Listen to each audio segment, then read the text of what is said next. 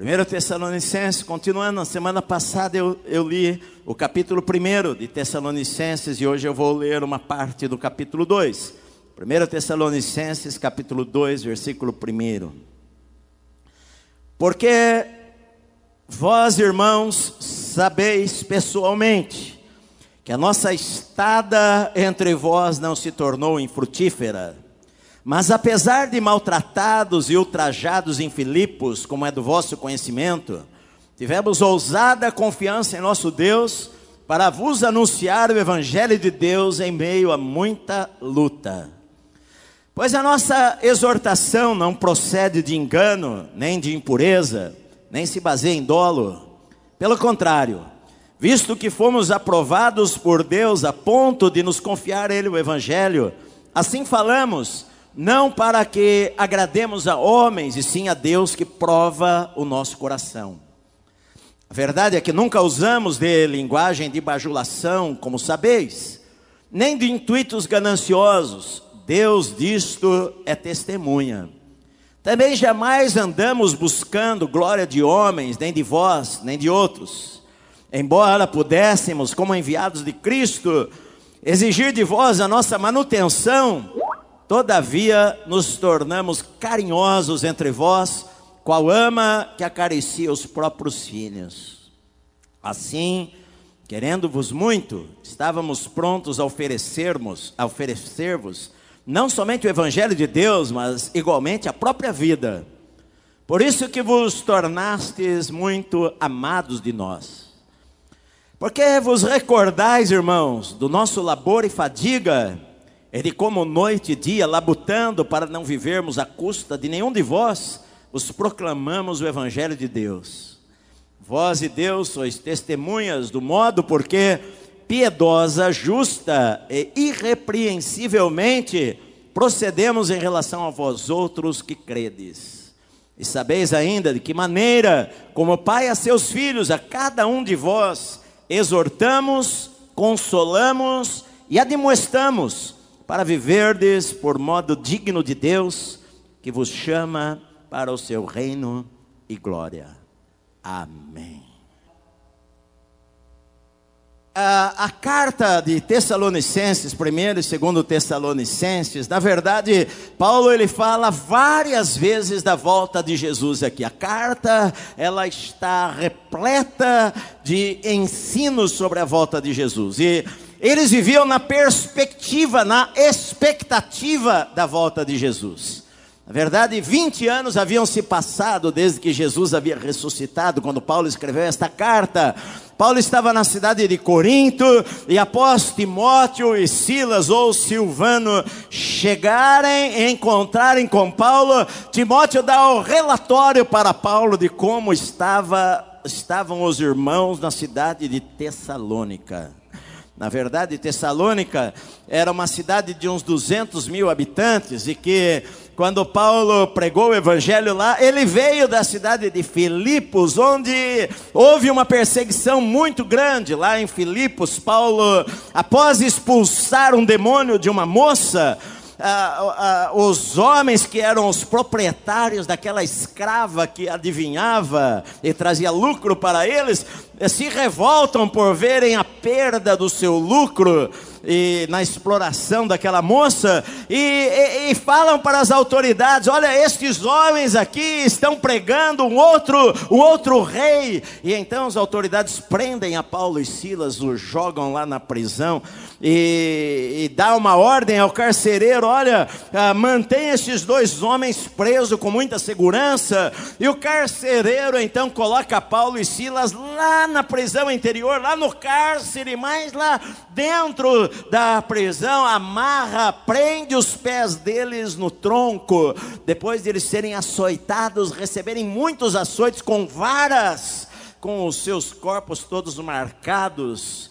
E a Bíblia fala lá em Atos que por volta da meia-noite Paulo e Silas oravam e cantavam louvores a Deus. Houve um terremoto, a prisão foi aberta, enfim. Ah, eles, eles pregam para o carcereiro, eles falam: Olha, nós somos cidadãos romanos. As autoridades ficam com medo por saberem que eles são romanos e mandam soltá-los.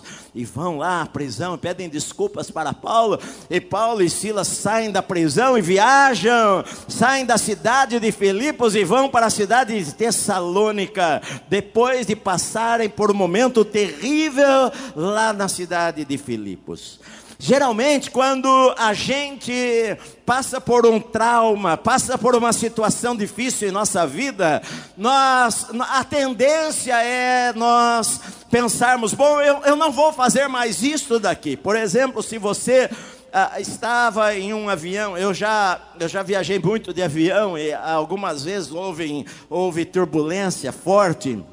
E às vezes, quando há uma turbulência muito forte dentro de um avião, as pessoas já começam a olhar preocupadas. Eu me lembro uma vez que eu estava indo, eu acho, para o Rio de Janeiro, e a aeromoça chegou para mim e falou para mim: Olha, esse senhor aqui vai sentar do teu, do teu lado. Era um senhor ah, negro, de uns dois metros de altura por um de largura, imenso. E falou: Olha, ele vai sentar aqui do seu lado, ele tem medo de viajar de avião. E aí ele sentou do meu lado e eu comecei a conversar com ele e falei que era pastor e orei ali com ele antes. E o homem, ele, o avião levantou voo e ele ficou tão desesperado que ele é, deu até a mão para mim. Segurou na minha mão ali, e, com medo. Se você está dentro de um avião e o avião chacoalha e de repente o avião cai, e quase todas as pessoas morrem e você sobrevive, você vai ter muito medo de entrar num avião novamente. Você fica em choque, você vai precisar fazer terapia, você vai precisar antes de se aproximar de um avião, porque aquilo causou medo em você. Quando você passa por um perigo de morte, você fica com medo.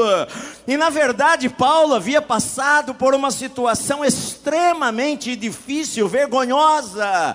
Ele teve na praça pública da cidade de Filipos as suas roupas rasgadas, arrancadas, e levou chicotadas e varadas, e, e ficou todo marcado, e, e foi preso. Ah, ah, quando você pensa que estas coisas aconteceram com Paulo, imagine você numa situação dessas, você talvez pensaria: bom, agora eu vou dar um tempo no ministério, porque eu tomei uma surra. É melhor eu esperar um pouquinho para me recuperar, é melhor eu dar um tempo, é melhor eu, eu esperar um pouco a poeira baixar, acho que é melhor eu, eu esperar talvez alguns meses aí, mas Paulo não pensava dessa maneira, ele vai para a próxima cidade, ainda todo machucado, todo marcado, e a primeira coisa que ele faz é entrar na sinagoga para pregar a palavra de Deus por três semanas seguintes. E ele fala aqui no texto, no versículo 2: Olha, apesar de maltratados e ultrajados, envergonhados em Filipos, como é do vosso conhecimento, nós tivemos ousada confiança em nosso Deus para vos anunciar o Evangelho de Deus. Em meio a muita luta, a palavra é agonia, em meio a muita agonia, nós tivemos ousadia para falar a palavra de Deus por causa da confiança que nós tivemos nele. Olha, o que Paulo está dizendo é que Paulo era imparável. Paulo não se intimidava com a situação, porque ele cria em Deus. Ele estava na expectativa da volta de Jesus, mas Paulo, os olhos dele estavam na eternidade, estavam no controle de Deus estava de que se eu, se eu sirvo ao Senhor e eu sei quem é o meu Deus, não cai um fio de cabelo da minha cabeça se o Senhor não permitir. Paulo sabia disso daí? Ele, ele, ele não, não, não se deixou intimidar porque ele apanhou, é, ele não se deixou intimidar porque ele enfrentou uma situação adversa e agora ele vai pedir um tempo na vida, no ministério, porque ele passou por um momento difícil. Paulo não desistia com facilidade, meu amado. Isto é o que Deus quer que a gente faça na nossa vida. Porque muitas vezes a gente cai uma vez e, e tem um problema e aqui, aquilo talvez não dê certo em um momento e a gente pensa assim: bom, eu vou dar um tempo nas coisas, sabe? Porque eu tentei, mas não deu certo, agora eu acho que é melhor esperar as coisas, é melhor esperar. Paulo, ele era persistente. Paulo ele sabia que ele cria em Deus. Ele fala: Olha, apesar de nós sermos envergonhados, ultrajados e passarmos por uma situação terrível lá na cidade de Filipos, nós fomos até vocês e tivemos uma, uma ousada confiança em nosso Deus. Nós tivemos uma ousada confiança em nosso Deus, apesar de, apesar de, apesar das dificuldades, apesar das varadas, apesar dos problemas, apesar das lutas, apesar da agonia, apesar dos transtornos, apesar da situação contrária, nós tivemos uma ousada confiança em Deus e que o Senhor iria estar conosco nesta cidade aqui. Nós sabíamos disto. O problema é que muitas vezes nós nós, nós desistimos com muita facilidade, nós não temos uma perseverança, porque a nossa confiança em Deus, ela é frágil demais, num Deus que controla as circunstâncias, num Deus que controla a história, no Senhor do universo, que tem a minha vida e a tua vida na palma das mãos dele. Muitas vezes nós, nós falamos em fé, nós falamos que confiamos, mas diante da primeira luta nós corremos e desistimos, e nós damos lugar ao medo e achamos, não, eu não vou fazer de novo, porque vai que me matam nesta cidade vai que aconteça uma tragédia. Às vezes o medo é uma arma do inimigo para barrar a nossa vida, para barrar os nossos sonhos, para barrar os projetos de Deus para nós. E às vezes aquilo que parece um fracasso se torna um instrumento do adversário para que a gente não faça o que nós deveríamos fazer. Paulo não se deixou intimidar pela situação. Ele fala: olha, apesar de apesar de maltratados, nós, nós, nós viemos novamente aqui. E era assim, na cidade de Tessalônica, quando Paulo chegou lá e pregou por três semanas, a Bíblia diz em Atos 17 que muitos judeus se converteram, e uma multidão de gregos piedosos e mulheres importantes na cidade se converteram e os judeus da, religiosos ficaram com inveja. Olha, quando, quando Deus abençoar você, não pense que todo mundo vai gostar de você, porque muitas pessoas vão ter inveja do que Deus está fazendo na sua vida e colocando nas suas mãos. Muitas pessoas vão criticar você por causa disto. E a, a Bíblia fala que a, a, levantou uma perseguição tão grande lá na cidade de Tessalônica, pior ainda ainda do que na cidade de Filipos. E Paulo teve que fugir da cidade e ir até Bereia. E, e a, a, a situação foi tão grave na cidade, você imagine só. Você chega numa cidade de 200 mil habitantes e começa a pregar lá na cidade, e pessoas começam a se converter, a deixar os seus ídolos, a deixar a sua vida, começam a crer em Deus, e de repente a polícia e todas as autoridades da cidade começa aquele tumulto, e eles querem prender a Paulo, e eles invadem a casa onde Paulo estava ficando naqueles dias, e eles arrastam a Jason, o homem, o dono da casa, novo convertido ainda, arrastam para fora da cidade, levam ele a, a preso, a, amarrado, e Jason tem que pagar uma fiança para sair da, da cadeia, e Paulo foi para outra cidade de Bereia, e agora talvez Paulo pense assim: olha, é melhor eu dar um tempo, porque por duas cidades seguidas aconteceu uma situação muito difícil. Paulo não. Paulo chegou em Bereia, a primeira coisa que ele fez? Procurar a sinagoga para pregar. Era isso.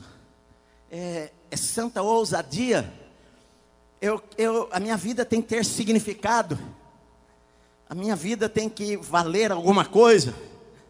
Eu tenho que ter uma, algo na minha vida pelo qual vale a pena viver e vale a pena morrer.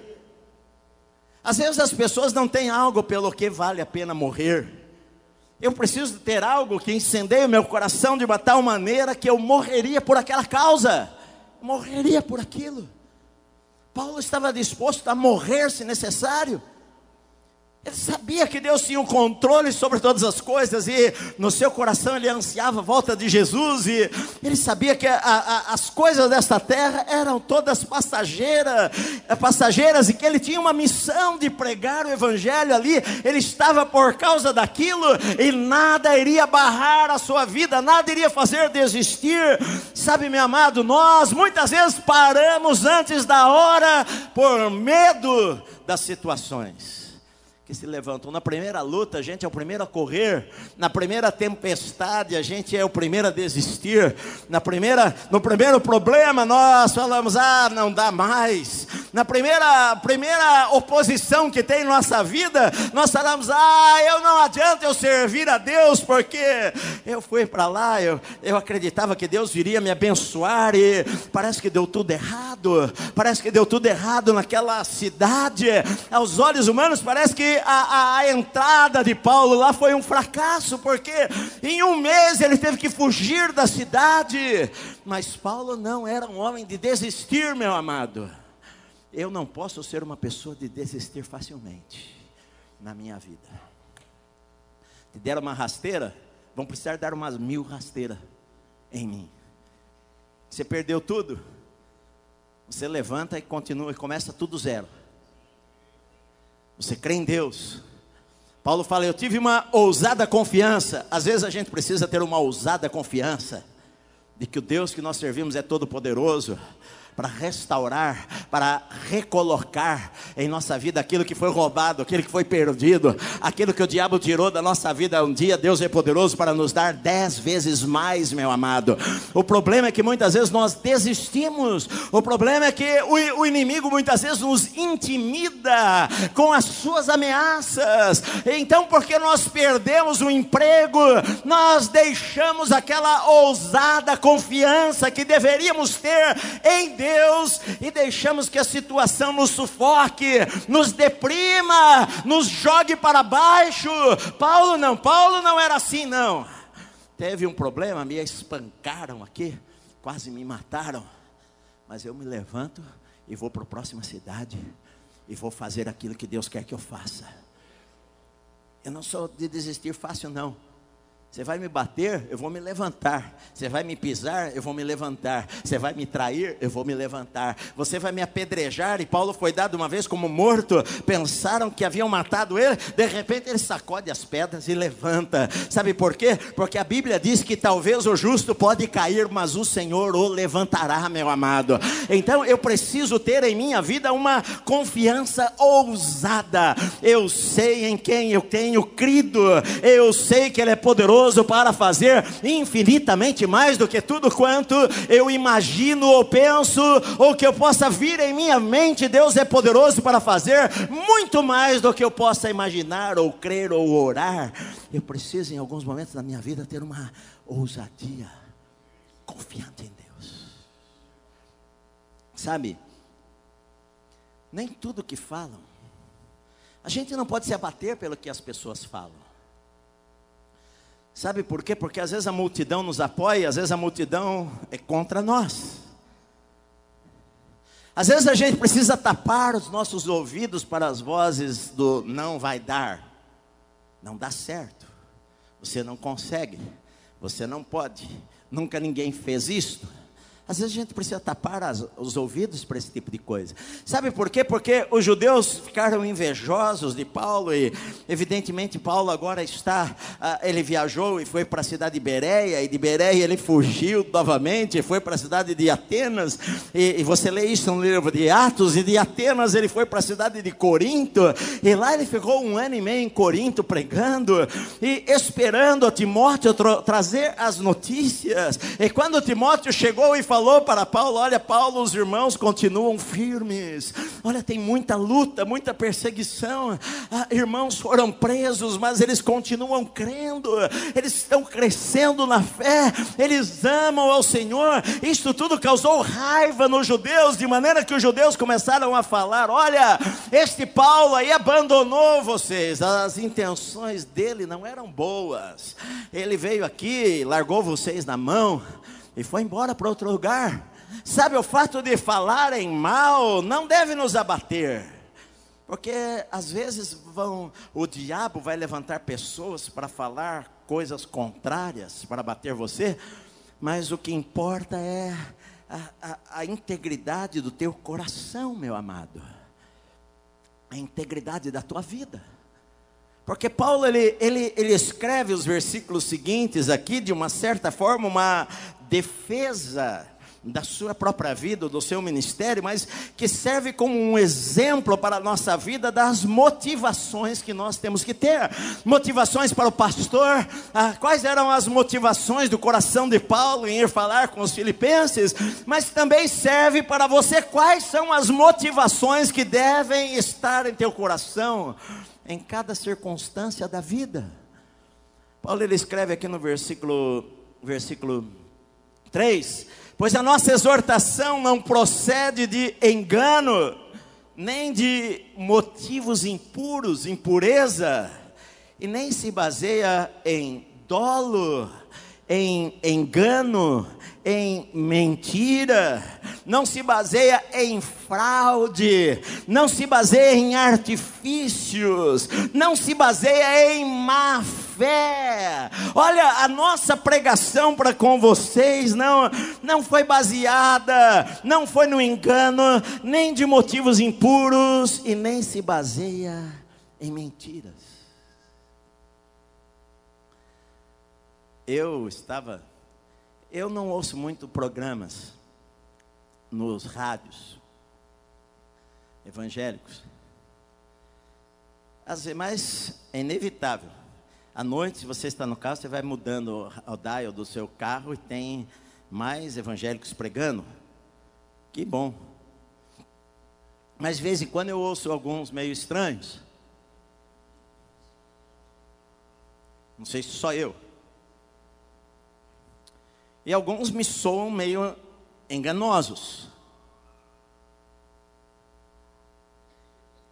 Eu mesmo estava vindo agora para o culto e mudando a rádio ali, eu vi um que falou umas coisas lá muito estranhas. Até a voz dele era estranha. O jeito de falar era estranho. Eu não preciso fazer pose de. Uh, é agora. Eu não preciso fazer estas coisas.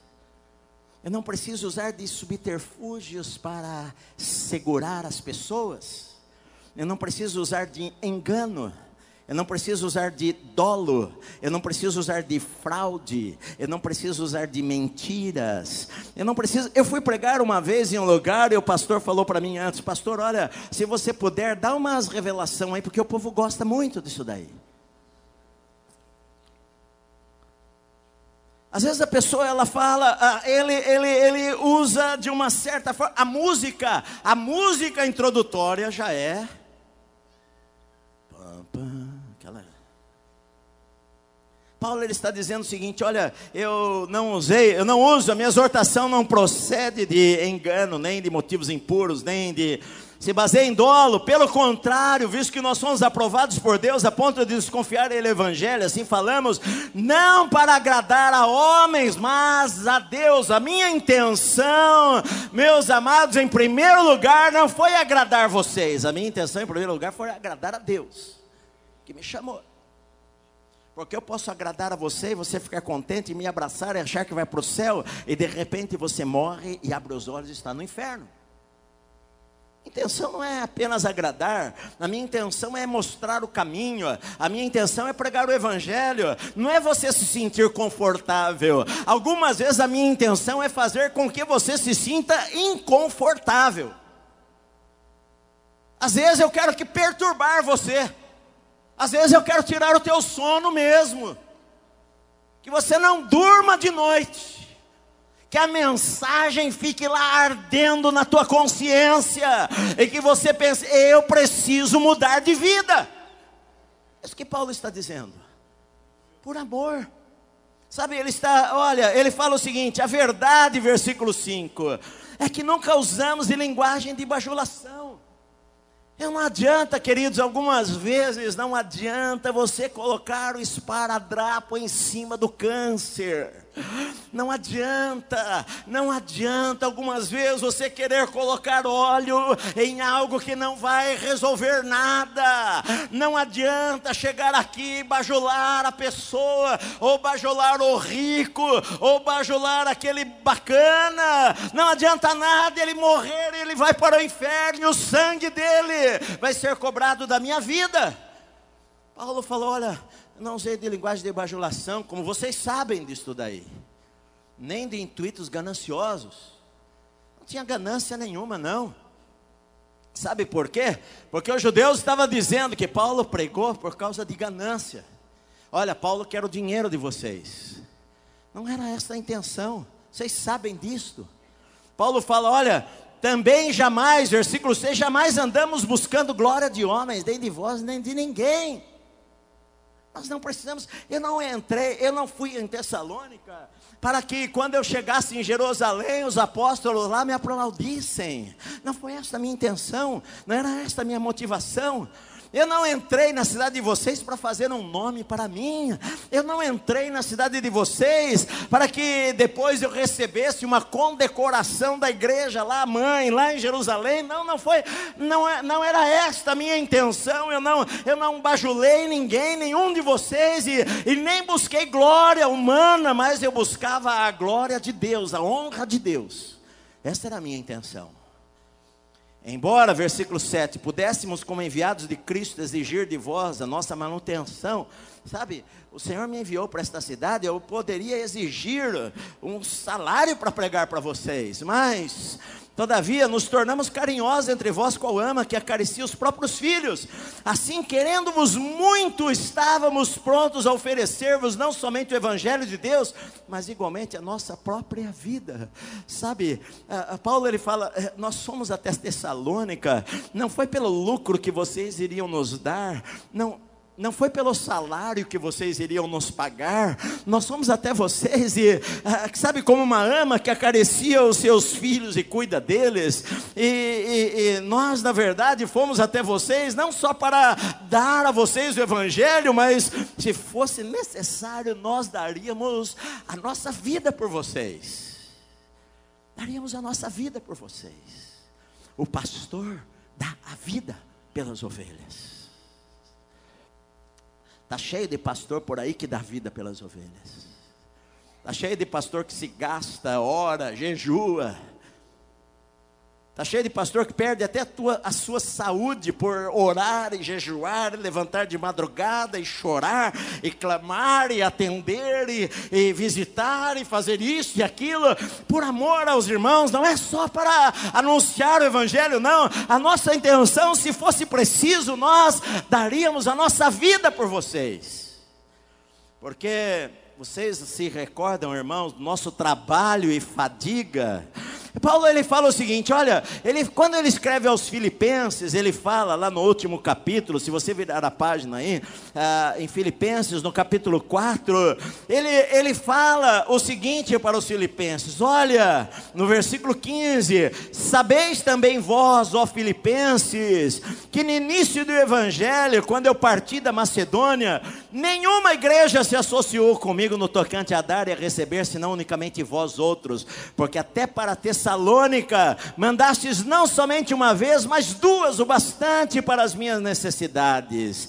Não que eu procure o donativo, mas o que me interessa realmente é o fruto que aumente o vosso crédito. Olha o que, que Paulo está dizendo. Quando eu fui para Tessalônica, eu trabalhei noite e dia, porque eu não queria que vocês pensassem que eu estava pregando para vocês por interesses financeiros. Quando ele escreve para os filipenses, ele fala: Olha, vocês me mandaram duas vezes ofertas que foram suficientes para as minhas necessidades, enquanto eu estava na cidade de Tessalônica.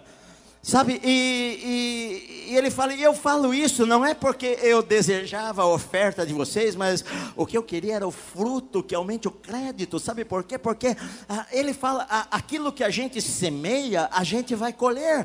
Quando você semeia, Deus vai dar a você uma colheita. O que eu queria que você entendesse que, que há uma lei que ah, você quer receber, mas para você receber, você precisa aprender a dar primeiro. E Paulo fala: olha, eu aprendi a viver contente em toda e qualquer situação.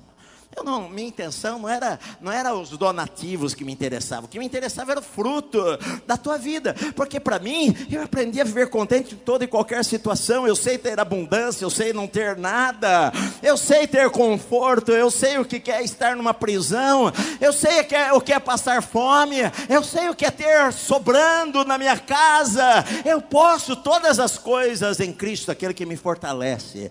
Problema não é dar ou não, o problema é, é fruto que aumente o teu crédito no mundo espiritual. Às vezes as pessoas não sabem isso daí.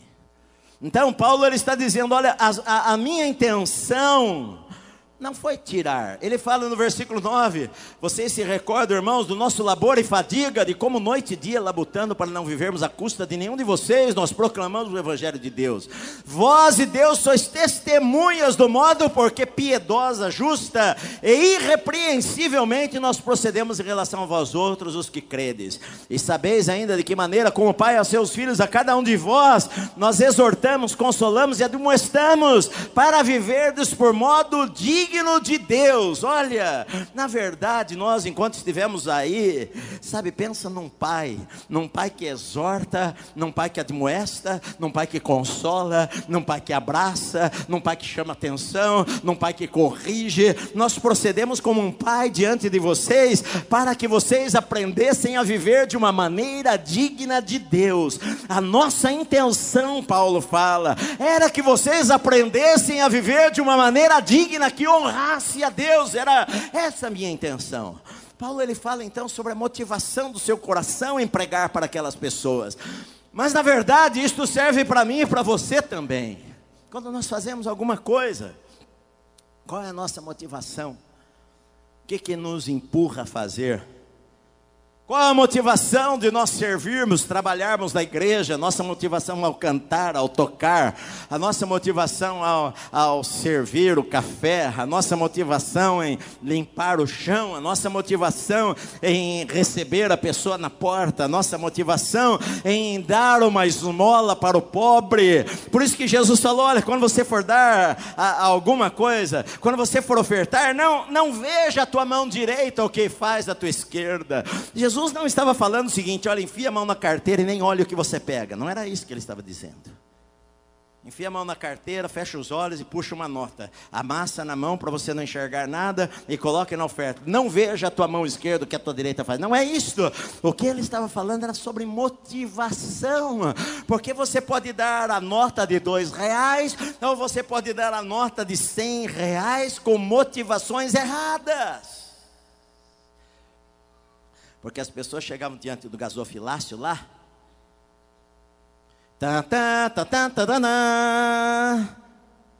Toque as trombetas, porque eu vou ofertar.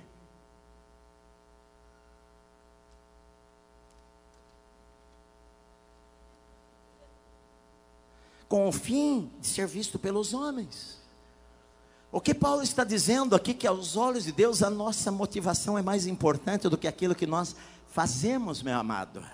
Porque nós fazemos, podemos fazer a coisa certa por motivos errados. Eu posso pregar o evangelho por motivos errados. Eu posso ofertar por motivos errados. Eu posso dar uma esmola para o pobre por motivos errados. Eu posso trabalhar na casa de Deus por motivos errados. Paulo fala várias vezes aqui no texto, vocês sabem, Deus ele é testemunha. Deus ele é testemunha das coisas. Ele viu, ele vê, ele vê o secreto secreto, ele prova, ele testa, ele examina o coração, Deus vê o coração, ele sonda o coração, e para Deus o que interessa é qual é a minha motivação em fazer as coisas no reino de Deus.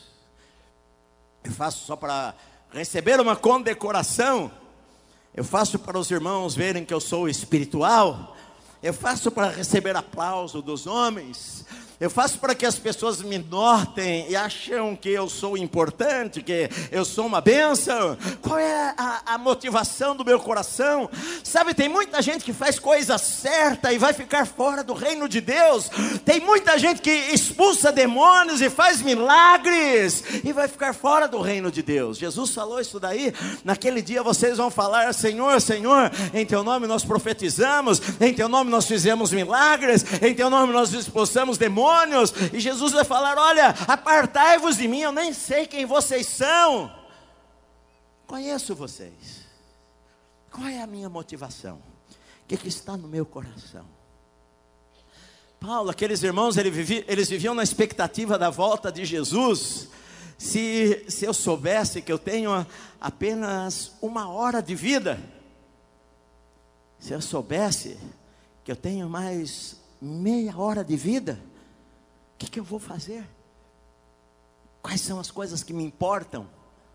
Então, Paulo ele está falando para eles: olha, Deus é testemunha. Eu posso falar para vocês, e vocês sabem disto, que a maneira irrepreensível que eu me comportei diante de vocês, andando com piedade, Deus sabe, Deus sabe das minhas intenções e motivações. Sabe o que acontece? Muitas vezes o diabo ele quer barrar a sua vida, falando mentiras, levantando pessoas para falar coisas que te desanimam, que jogam você para o chão. Por isso ele fala no versículo primeiro, olha, porque vós, porque vós, irmãos, sabeis pessoalmente que a nossa entrada ou estada entre vós não se tornou infrutífera, não se tornou infrutífera. A NVI coloca, não se tornou um fracasso. Sabe por quê? Às vezes, aos olhos do, dos homens, parece que foi um fracasso. Paulo chegou na cidade, pregou três semanas, as pessoas se converteram. Mas o diabo sempre vai falar que ah, ah, foi um fracasso. Ah, não, não, não dá para produzir fruto naquele lugar.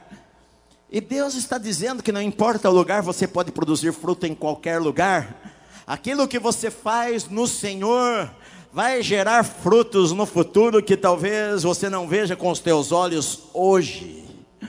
Às vezes você pode pensar que você está nasceu na família errada, mora na cidade errada, ah, foi criado pelos pais errados, mas não é verdade, meu amado. Deus plantou você naquele lugar com a intenção de você dar fruto ali onde você está. Paulo fala: olha, nossa entrada não se tornou infrutífera não foi um fracasso. Porque se você a, a, a, aceitar que você é um fracasso, você vai agir como um fracassado.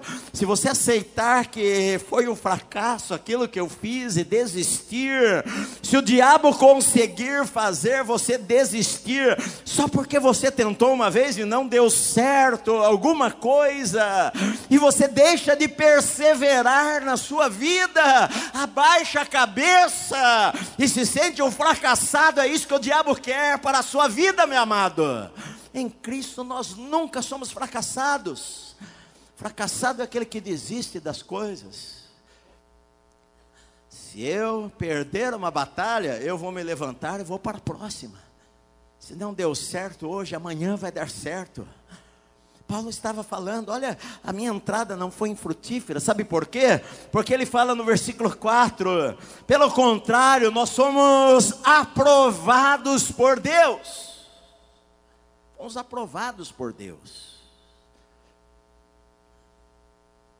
Olha, para você ser aprovado, você tem que passar em um uma prova. Eu não sei hoje como que funciona a escola, mas na minha época que eu estudava, quando você tirava abaixo de cinco, a nota vinha colorida, vinha vermelha. Hoje ainda tem nota vermelha ou não tem mais? Tem. Hoje é A, B, essas coisas ou não? Bom, naquela época, quando você fazia uma prova e tirava uma nota vermelha, você começava a se preocupar. E aí tirasse uma outra nota vermelha, a preocupação aumentava. E chegava no fim do ano, você tinha lá uma recuperação para tentar recuperar aqueles pontos perdidos durante o ano. E eu precisava, para fechar a nota do ano, de 9,8. Eu me lembro de amigo meu que na prova final lá precisava tirar 11 para fechar a nota. Não tinha jeito, já sabia, levou bomba, foi reprovado. Vou ter que voltar o ano que vem. Agora o que a gente não, não, não imagina às vezes é que Deus faz testes, Deus faz prova. E Paulo fala, eu tendo sendo, sido aprovado. Para você ser aprovado, você tem que passar em um teste, em uma prova. Ele fala aqui porque Deus prova, que prova o nosso coração, testa. O negócio não é saber se você confia em Deus. Você pode falar, eu confio em Deus. O negócio é saber se Deus confia em você. Porque Deus testa você. Às vezes, o teste vem em oferecer o filho Isaac lá no Monte Moriá. Ah, é hoje ninguém. Deus não pede para você pegar uma faca colocar o teu filho num altar. Não faça isso. Mas hoje pode ser que o teste venha através da perca, perda de um emprego. Ou o abandono de um amigo ou uma situação difícil no trabalho, ou talvez o teste venha através de eu sonhava com uma coisa que não aconteceu, e qual vai ser a minha resposta diante daquela situação? O que, que eu vou fazer diante daquela prova? Muitas vezes, quando nós passamos por um teste, uma boa parte das pessoas são reprovadas, tiram nota vermelha. Às vezes reprovam de ano. Às vezes vão ter que fazer o teste ano que vem. Tudo de novo. Tem gente que é cabeção e faz o ano seguinte e tira nota vermelha de novo. Repetiu a sexta série três vezes. Nós achamos engraçado. Tem gente que está repetindo o teste diante de Deus pela décima vez já, e batendo a cabeça, batendo a cabeça, batendo a cabeça, e não aprende. É reprovado. Porque ele perdeu o emprego agora, ao invés de ele ter uma ousada confiança em Deus e falar: Senhor, olha, eu tem coisas que eu não entendo, tem coisas que eu não compreendo, tem coisas que eu não enxergo, mas eu creio no Senhor Todo-Poderoso, que o Senhor é Jeová Jirei, vai suprir as minhas necessidades de uma maneira maravilhosa que eu não sei nem como vai ser, nem sei como, mas eu creio que o Senhor é poderoso.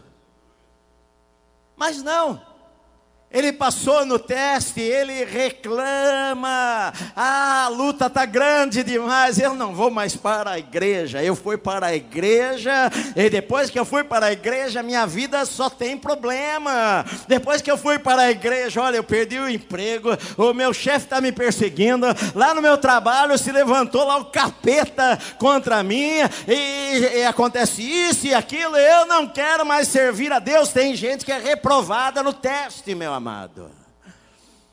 E aí volta para a escola de novo. Aí o ano que vem acontece outra coisa e não aprende. Paulo ele fala: olha, nós somos aprovados. Sabe por quê? Porque Paulo não desistiu por causa da luta. Paulo ele, ele chegou na cidade de Filipos, ele apanhou, ele foi envergonhado. Ele foi envergonhado, ele teve suas roupas rasgadas na frente das pessoas, na frente dos irmãos. E ele foi chicoteado e tomou tapa na cara e foi amarrado no tronco. E ele foi envergonhado. Mas você vê Paulo lá próximo da meia-noite, cantando e adorando a Deus, ele não estava revoltado com Deus pelas coisas que aconteceram. Por isso ele quando chega aqui, ele fala: olha, visto que nós fomos aprovados por Deus, para que ele confiasse a nós o Evangelho, porque ele conhece os nossos corações. Sabe, minha amada, às vezes a gente, na nossa vida, A gente tem motivações erradas em nossa vida. A gente às vezes até mesmo dá algo para Deus com motivações erradas. A gente dá apenas como a, a intenção nossa, apenas para receber, apenas para receber. Nós queremos muitas vezes apenas fazer uma troca para Deus. Às vezes a gente não faz uma coisa por amor, a gente faz uma coisa a, a, visando um bem para nós, visando um fim egoísta. Às vezes a gente é egoísta, eu faço porque eu tenho uma intenção errada. Às vezes as pessoas se de outras pessoas, até mesmo dentro da igreja, por intenções erradas, por motivações erradas, não é por amor à pessoa que ela faz aquilo. Às vezes se aproxima daquele porque aquele tem mais dinheiro, às vezes porque aquele lá tem influência porque aquele tem uma é, é, diretor de uma determinada empresa, então o irmão se aproxima, quer ser amigo dele, porque ele vai conseguir uma porta aberta. As intenções às vezes são erradas, e o cristão, ele tem que ter motivações puras no seu coração, ele tem que ter integridade na sua vida, e quando ele é provado, ele precisa aprender que ele está passando por um teste, e Deus está sondando o seu coração, a sua vida. E depois que a gente é aprovado, nós somos abençoados, meu amado. Sabe, quando Deus nos aprova, Ele vai nos abençoar, sim. Isso não quer dizer que nós não vamos passar mais por nenhum problema em nossa vida. Às vezes, os problemas em nossa vida é, é, são para que nós nos conheçamos, não é, não é para que Deus nos conheça. Deus conhece você, Deus sabe quem você é. Mas às vezes você não sabe quem você é. E só lá no, no esmagar, sabe? Só lá quando o trator passa por cima e a gente esperneia, que a gente vê onde está a nossa fé. Quando Jó perdeu tudo, talvez se você perdesse apenas os burros, os jumentos, você ficaria irado contra Deus. E Jó foi lá e perdeu o jumento, perdeu os burros, perdeu o camelo, perdeu a ovelha, perdeu o bode, perdeu tudo que ele tinha. Depois de perder tudo que ele tinha, ele perdeu os dez filhos. Ele tinha dez filhos. E houve lá um terremoto, sei lá o que, a casa caiu e esmagou todo mundo. E ele saiu da tragédia. E não terminou. Ele ficou doente, todo cheio de feridas naquela época não tinha um médico ali que poderia ajudá-lo. Ele pegava o caco lá e esfregava no corpo, de dor. Seus amigos vieram e quando olharam para ele, não o reconheceram. O cara está acabado, emagreceu. Sentaram no chão por sete dias, não conseguiram falar uma única palavra. Falar o quê para esse coitado?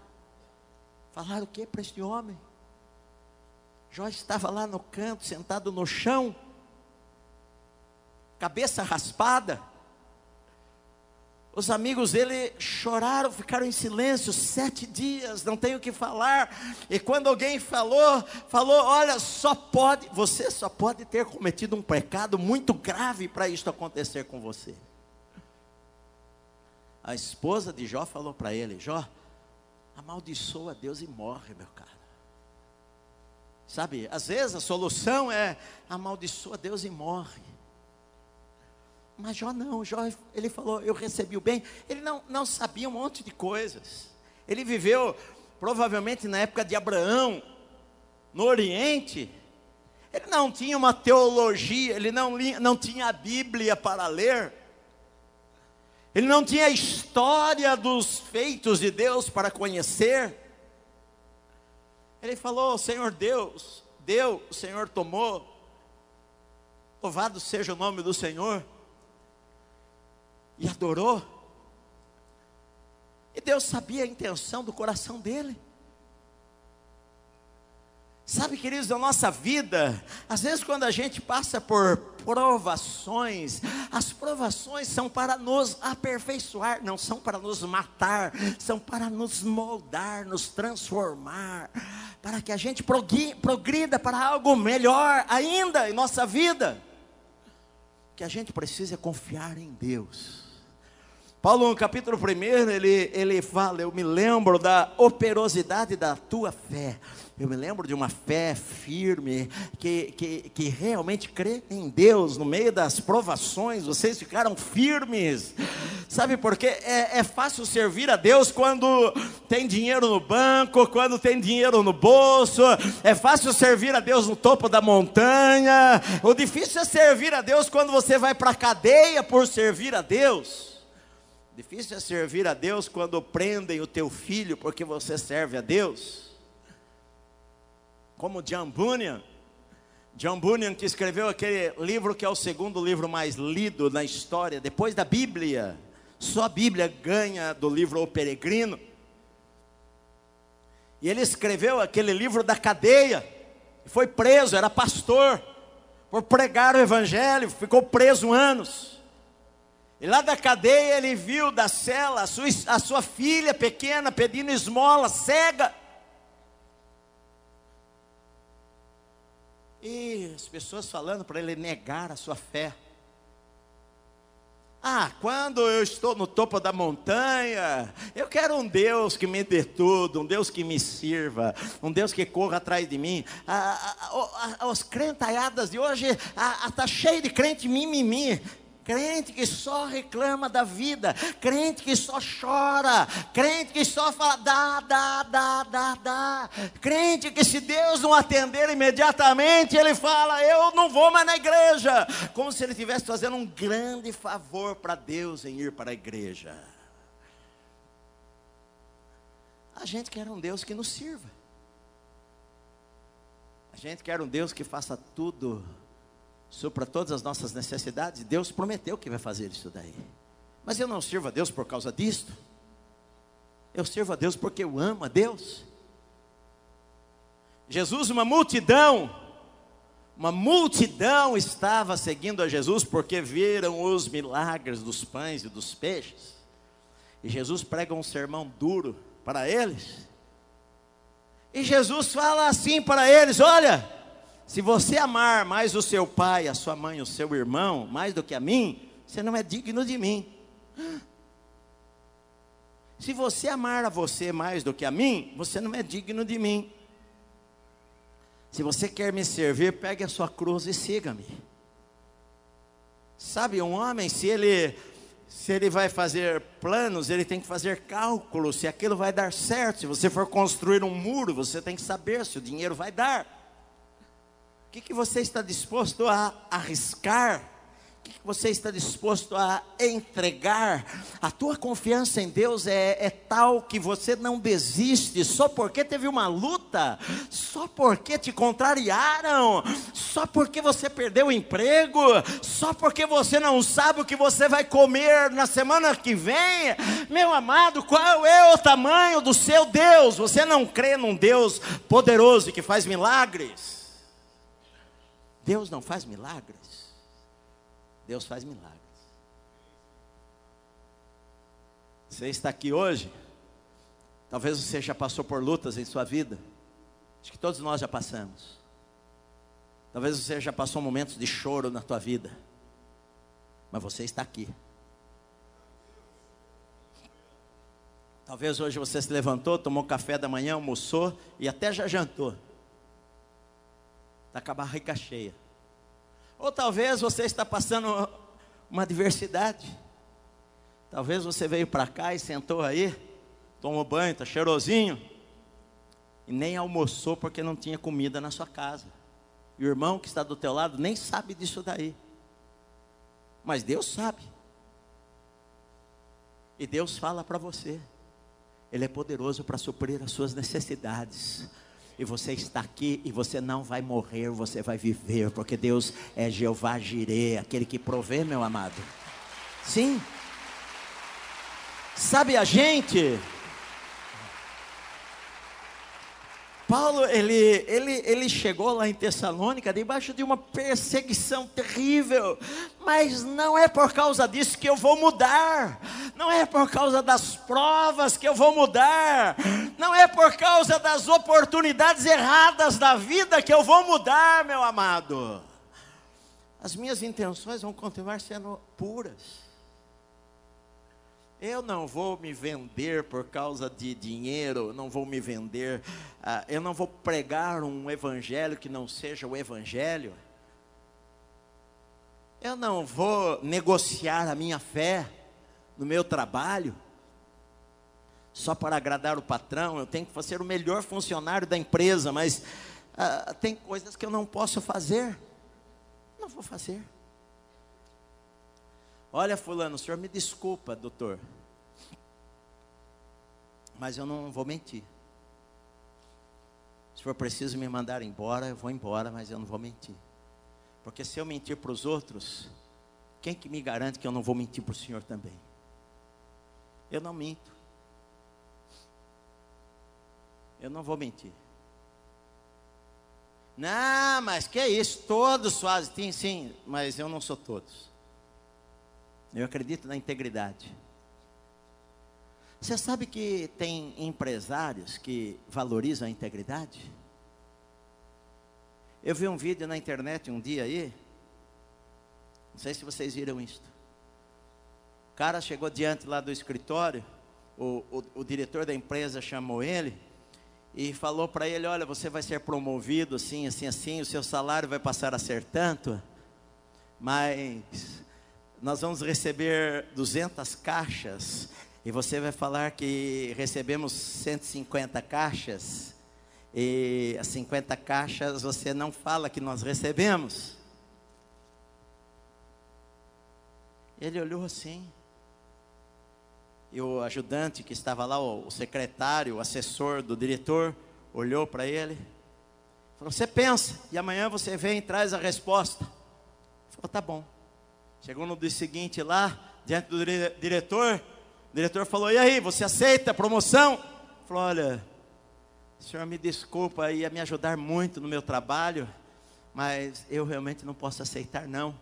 Por que, que você não aceita? É, eu não aceito porque se chegou 150 caixas, eu não posso falar que chegou 50, 100. Por que não? Porque é contra os meus princípios. Eu sou cristão e, e é contra os meus princípios de vida. Mas você sabe que você pode perder o teu emprego. Sim, eu sei que eu posso perder o meu emprego. Eu preciso muito dele, mas eu não posso fazer isto. Aí o diretor olhou para o assessor e olhou para ele, estendeu a mão falou: Parabéns. É a pessoa, você é a pessoa que nós estávamos procurando. Porque você já é o sexto que nós fizemos esse teste e os seis foram reprovados. Eu quero na empresa alguém que eu possa confiar e não alguém que vai fazer coisas por trás para esconder coisas. Está me entendendo, meu amado? É isto. Eu não vou negociar a minha fé as minhas motivações são corretas, as minhas intenções são corretas. Eu procuro viver de uma maneira irrepreensível. Eu não vou desistir diante da, da próxima oposição. Eu vou ter uma ousadia a, a, em Deus, uma confiança ousada de que o Senhor vai me abençoar no próximo lugar. Talvez se me matarem, mas eu vou fazer o que Deus quer que eu faça. Mas eu não vou perder a minha fé, não. Eu creio no Senhor. Ah, meus amados, se a gente tiver uma, uma geração de cristãos assim, nós sacudimos esta nação. Se nós tivermos políticos cristãos assim, nós mudamos o nosso país. Se as empresas funcionarem desse jeito, nós mudamos a história. Depende de mim e de você. É o que Paulo está dizendo aqui. Nós não procedemos com dolo, engano ou mentira. Sabe? Quando a gente faz o que é certo, tenha certeza absoluta, Deus vai honrar você e Deus vai abençoar o teu trabalho, meu amado. Você não precisa puxar o tapete de ninguém. Deus vai abrir as portas para você. Esta porta fechou, não era, não era para você isso aqui. Isso não é o melhor.